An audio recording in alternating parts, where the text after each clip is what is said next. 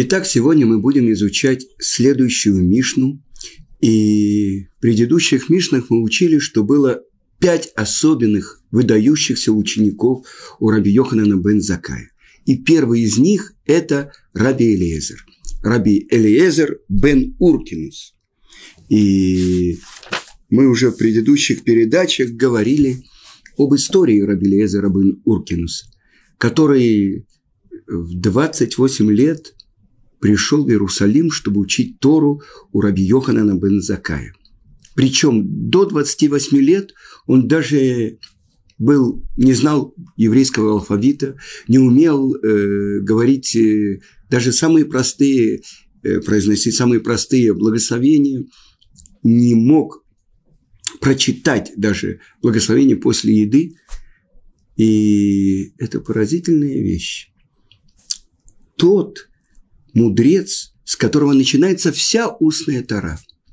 Э, мы цитировали уже Первая Мишна в трактате Брахот. Мейматай коврим шма. С какого времени читают шма вечер? Мишаа шуакааним нихнесим лейхоль труматам. С того часа, когда коины входят, чтобы есть труму. Отцов Ашмура Ришуна до конца первой стражи ночи. И чьи же это слова? Диврей Раби Лезер. И это слова Раби Лезер. Дальше мудрецы спорят с ним, Рабан Гамлиэль спорит с ним, неважно. Но с кого, со слов какого мудреца начинается вся устная тара? И этот мудрец, который только в 28 лет начал учить Тур. И когда я готовил этот урок, я задумался, но тот,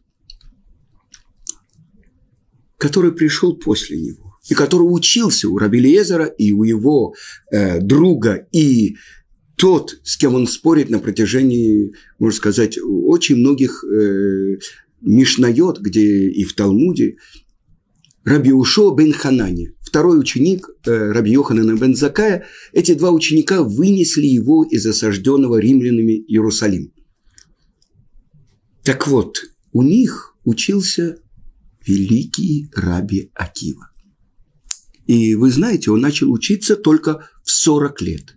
Сам Раби Акива говорил про себя, что когда он видел еврейского мудреца, он готов был грызть его кости, как осел. Вы понимаете? До того, как он начал учить Тору. И благодаря праведной жене, дочери мультимиллиардера, Кальбасаво, Рахель, еврейский народ получил величайшего учителя всего еврейского народа Раби Акиу. В 40 лет он начал учить Тору. И вы знаете, о чем я подумал? Ведь это явная параллель с нашим поколением. Мы, которые искали свои тропинки, чтобы прийти к тем облакам славы, которые всегда находятся в пустыне.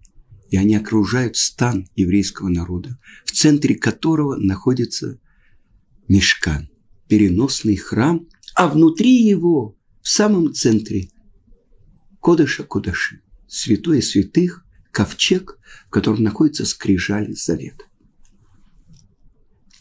Мы с вами. Я слышал от величайшего мудреца нашего поколения, главы Ешивы Тифрах, Рав Эльезера Пильца. Я пришел к нему с одним евреем из Москвы, и он сказал, вы знаете, кто выйдет навстречу Машеху? Он сказал, нет, не знаю. Он говорит, такие люди, как вы, Балей Чува. Поразительно. И он объяснил Равпильц. Когда в детстве я учил Тору, мой отец целовал меня в лоб и говорил, какой ты молодец. А вы, Балей Чува, особенно из России, ведь вы, как Авраама Вину, искали путь, чтобы открыть Творца. И вы понимаете, какая связь? То есть самые великие еврейские мудрецы. Ну, то есть э, сказано, что всю устную Тору мы получили через Раби Акива. Его ученик Раби Мейер, сказано, что вся Мишна, где не указывается имя того, кто э, от лица кого говорится какое-то высказывание, это Раби Мир. В Алиба Раби Акивы. И от имени, то есть по сердцу, по пониманию Раби Акива. Так вы понимаете? Это то поколение. Раби Акива жил еще при э, втором храме и после разрушения его. То поколение, которое было на стыке, на переходе. Жизнь еврейского народа с храмом – это одна жизнь. А жизнь еврейского народа без храма и без святой земли Израиля – это уже совершенно другая жизнь. С разрушения храма начинается наше изгнание, наш галут, наше изгнание среди народов мира. И прежде всего это Рим, это потомки Исава, это называется наш четвертый галут, самый длительный галут. Галут и дом. И вот мы, наше поколение, мы надеемся, что мы находимся уже в конце этого изгнания который длится около двух тысяч лет. И вы понимаете, и вдруг такая параллель. Раби Акива, который только в 40 лет начинает учить Тору и становится учителем всего еврейского народа. Мы уже говорили про то, что когда Раби Акива вернулся в свой, к своей жене, через 12 лет с ним шли 12 тысяч его учеников. А через 24 года, когда он окончательно вернулся, с ним шли 24 тысячи его учеников. То есть он стал учителем всего еврейского народа. И это тот человек, который до 40 лет не знал букв. А наше поколение. Я вам расскажу. В 1972 году я начал учить иврит в Москве. И я четыре раза был на первом уроке. Обычно тогда уроки проходили на квартирах, подпольно. И только после четвертого раза я взял и выучил алфавит. Я помню, как э, я писал первые буквы. Это действительно праздник. И э, вчера я был в Цфате с раввином, большим еврейским мудрецом, Рав Игалем Полищуком.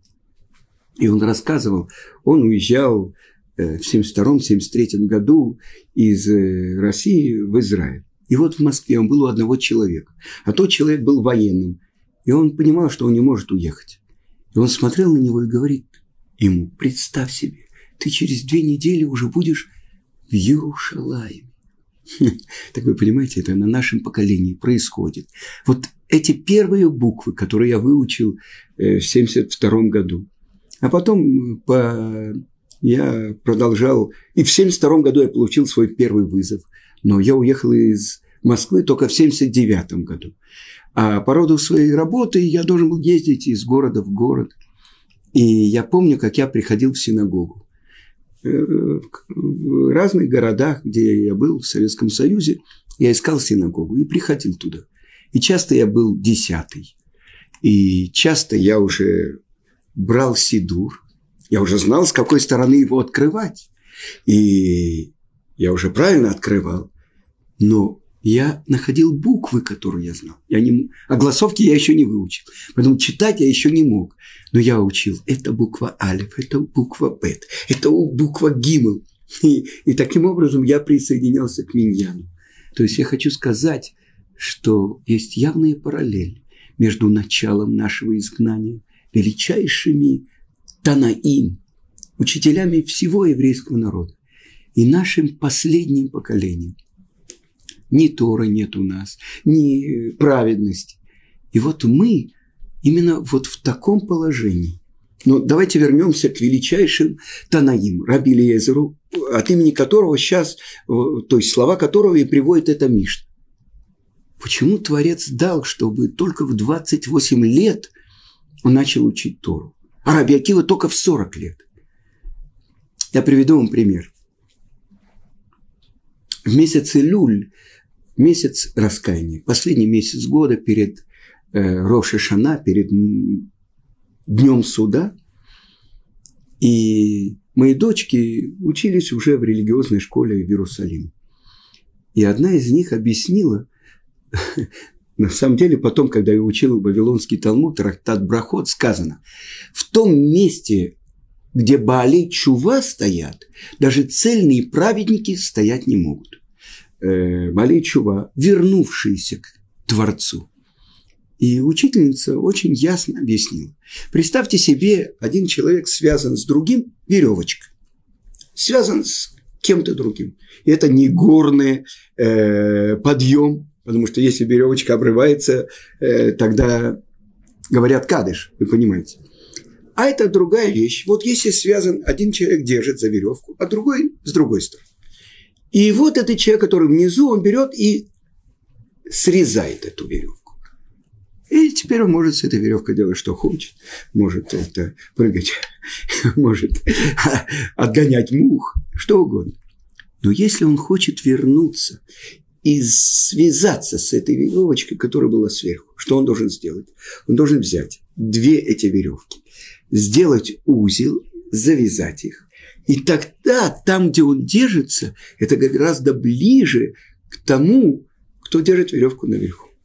А на самом деле объясняет так Рамхаль, великий учитель еврейского народа, Раби Муше Хаим Люцату.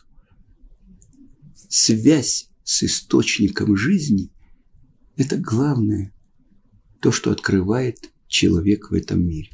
А кто источник жизни? Тот, кто его послал в этот мир. Тот, кто вдунул в ноздри первого человека душу живую и дал жизнь каждому из нас – Потому что то, что написано в Талмуде, три компаньона есть при создании человека. Отец, мать и Творец. Отец дает все белое, что есть в теле человека, кости, белок, э, серое вещество. А мать дает все красное, что есть в теле, теле человека. Это кровь, это плоть, э, да, это зрачок, ну и так далее. А что же дает Творец? а он посылает душу, вдувает душу.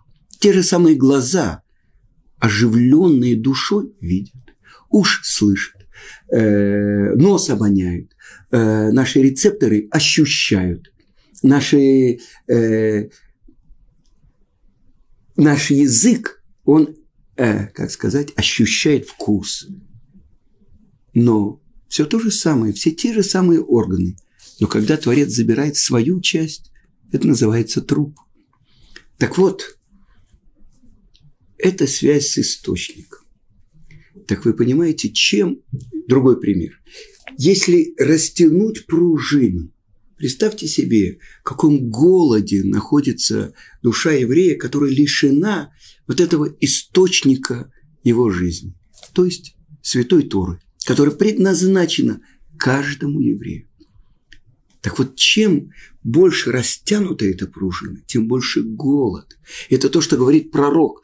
«Ой, кольцамели хули маим». «Ой, все жаждущие, идите к воде». А вода – это Тора. И Тора – источник, то есть она сравнивается с чем? Вода. Есть общее правило – вода стекает вниз. То есть человек, который делает себя сосудом, который может вместить Тору. Так мы рассказывали, что Раби Лезер, когда он пришел в Иерусалим, его отец Уркинус, один из богатых людей, его поколения был. Но он сказал, ничего не получит мой отец, мой сын, который меня не послушался и ушел. Что он взял? Он набрал землю. И что в мешочках у него была земля? Он высасывал сок из земли. И через несколько дней, может быть, пять, шесть, может, неделю, Раби Йоханан бен Закай почувствовал дурной запах изо рта Раби Лезера. Тогда он послал своих учеников спросить, что он ест в доме, где он остановился. Они сказали, хозяева дома думали, что он ест у вас.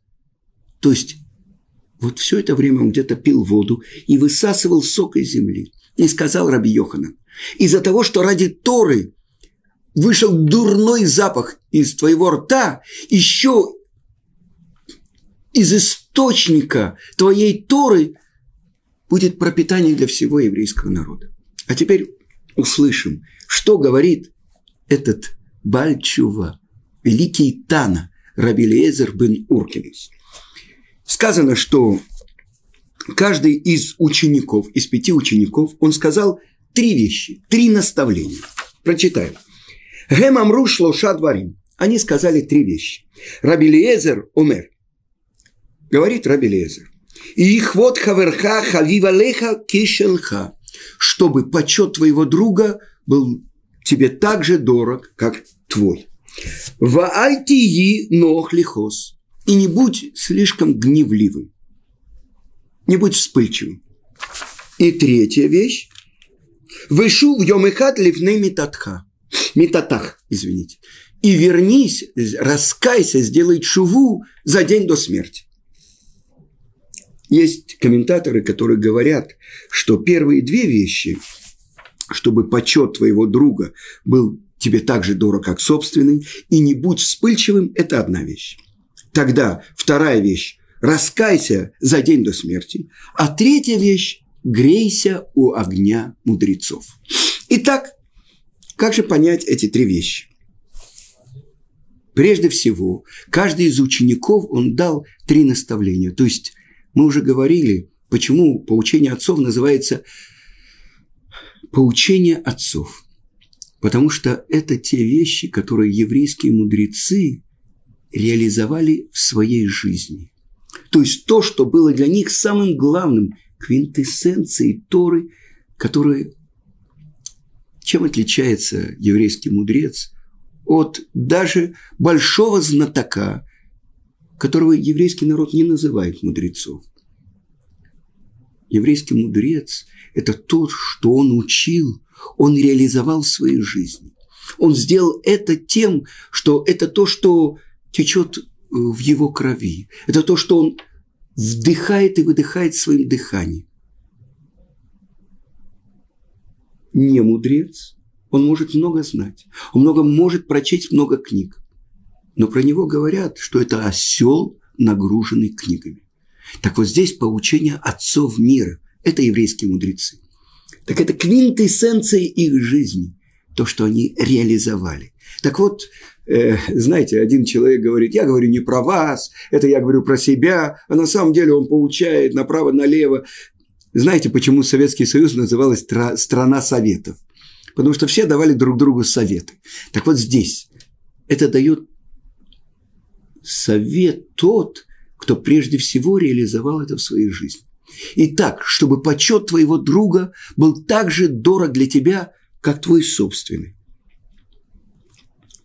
Подобно тому, как ты не хочешь, чтобы кто-то задел твою честь, опозорил тебя. Ты хочешь, чтобы тебя уважали. Поэтому будь осторожен, чтобы не задеть честь любого человека если при тебе унижает какого-то человека, ты, это в твоих глазах должно выглядеть, как будто оскорбили и унизили тебя самого. А если ты видишь, как уважает твоего близкого, для тебя это должно быть так радостно и дорого, как, как будто уважают и показывают почет тебе. Теперь, не будь вспыльчивым, не начинай сердиться легкомысленно быстро. Ведь в состоянии гнева человек может не сдержаться и обидеть, задеть честь близкого. Это то, что сказали наши мудрецы в трактате Псахим. Всякий, который гневается, если он мудрец, мудрость оставляет его. Если он даже пророк, пророчество оставляет его. И еще сказали, всякий, кто сердится, вычеркивает из памяти все им изученное, то есть Тору. И вместо этого входит что? Глупость. Как сказано, так сказал самый мудрый человек в мире. Царь Шлом, царь Соломон. Не спеши гневаться, потому что гнев находится в сердце глупца. Теперь, следующая вещь, э, совершенно непонятно. Как это можно раскаяться за день до смерти? Человек знает заранее, сколько он проживет. И так написано в трактате Шаббат. 127 лист. Спросили ученики у Раби Элиезера, как человек, что он знает, когда последний день его смерти, э, чтобы он успел сделать э, чуву, раскаяться. Ответил э, Раби Элиезер, Пусть он раскается сегодня, потому что может завтра умереть. А завтра пусть он раскается завтра, потому что может послезавтра умереть. Вдруг он умрет на следующий день. Таким образом, все дни человека должны быть в раскаянии, в чуве. И это то, что сказал Шлома Амелых, царь Соломон, в своей мудрости. Это тоже Когелет в Экклезиасте. Почему называется книга Когелет? Ликголь – это собрать. Тот, кто собрал мудрость всего мира. Это был самый великий мудрец всех поколений, царь Шломо. Что он сказал? Что во всякое время твои одежды были белы. И чтобы оливковое масло лилось на твою голову. И вот так сказал учитель Раби Лезера, Раби Йоханан бен Закай. Он привел некоторую притчу. Один царь пригласил очень много своих слуг на пир, но не указал им, в какой день будет этот пир. Что сделали умные слуги? Они надели свои лучшие одежды и стали ждать. Они сказали, разве чего-то не хватает в царском дворце? Это может быть в любую минуту. А глупые что сказали? Да, нам не сказали, когда идти на пир. Что такое? Пока нас позовут, пока что. Пошли на работы, всякими грязными работами занимались. И вдруг неожиданно царь объявил всем прийти на пир. Умные пришли в белых одеждах, в праздничных одеждах, а глупые кто-то занимался перекладкой кирпича, кто-то таскал мешки с картошкой. Вы представляете, как они выглядят? Эта притча говорит о том, что человек – это объяснение слов Рабелеза Рабин Уркинуса. Раскайся за день до смерти. Что значит раскаяться? На самом деле написано в наших святых книгах, что каждый еврей перед тем, как он идет спать, должен просмотреть все свои поступки за день. Подумать, что я делал хорошо, чтобы увеличить эти хорошие поступки. Что я делал плохо, где я споткнулся, где я ошибся, где я опоздал на молитву, где я наступил на ногу своему другу, где может быть, грубо с кем-то говорил. Может быть, я на кого-то сердился. Может, я кого-то обидел. Ой-ой-ой-ой. Человек делает счет. Что он сделал? Я помню, как мой учитель Равыцкак Зильбер, он говорил, «Патлас, послушай, Сегодня утром я был э, там-то и там-то, я взял суду для одного еврея. Потом я побежал в Рабанут, и у меня там были раз, разводы, были э, у, выяснения еврейства и так далее. Потом в 12 я прибежал на урок, дал урок. После этого днем я поехал на Таню, там была свадьба. Потом я вернулся, у меня был еще один урок уже в другой Ишиве, и вечером у меня был э, урок, свадьба, э, бармитсва и так далее он пересчитывал вот эти мицвод, которые он успел сделать за день, как бриллианты. То есть вот день, который дал мне Творец. Сколько я заработал за этот день. Но, несомненно, Равыцкак, он не делал счет, что вот я заработал, сейчас у меня я такой праведник, вот у меня миллионы мицвод, которые у меня это то, как я использовал тот подарок, который дал мне Творец. Э, я слышал во время одного урока, один человек спросил, представьте себе, пришел к вам гость, и он вам дал большую коробку шоколадных конфет. Ну, скажем, там 24 конфеты. Сколько вы ему бы дали этому гостю? Один человек сказал, ну, три конфеты, другой пять конфет, другой шесть конфет. Он сказал, посмотрите, Творец нам дает новый день, 24 часа. Сколько часов вы отдаете ему? Сколько конфет? Это шесть конфет, ой-ой-ой. Вчера, в субботу, Рав Игаль Полищук рассказывал мне про друга одного. Он работает программистом в Америке. Восемь часов в день он учит Тору. Вы понимаете? Вот это я понимаю программист. До э, начала работы, э, во время обеденного перерыва в работу, во время того, как он едет на работу, возвращается с работы. Вы понимаете, какой пример для всех нас то, как человек использует этот подарок, эту коробку конфет, состоящую из 24 часов. Так это умные слуги царя. Они пришли в белых одеждах. Потому что сказано, нету полного праведника в мире. И поэтому сказано нашими мудрецами, семь раз упадет праведник и поднимется. И оказывается, само падение было источником его подъема. Вы понимаете? Здесь заключена очень глубокая вещь. И с этого начинается первый вопрос Талмуда. Почему вдруг мы читаем Шма сначала вечером, а не утром? Ведь мы читаем два раза в день. И отвечает один из ответов Талмуда, потому что так Творец сотворил мир. И был вечер, и было утро, день один. Сначала вечер, сначала тьма, а потом свет. Вы понимаете? И поэтому так важно человеку очищать свои одежды, быть в раскаянии, быть в чуве, потому что одна из тех вещей, которые человек может сделать, это пока он находится здесь, он может очиститься.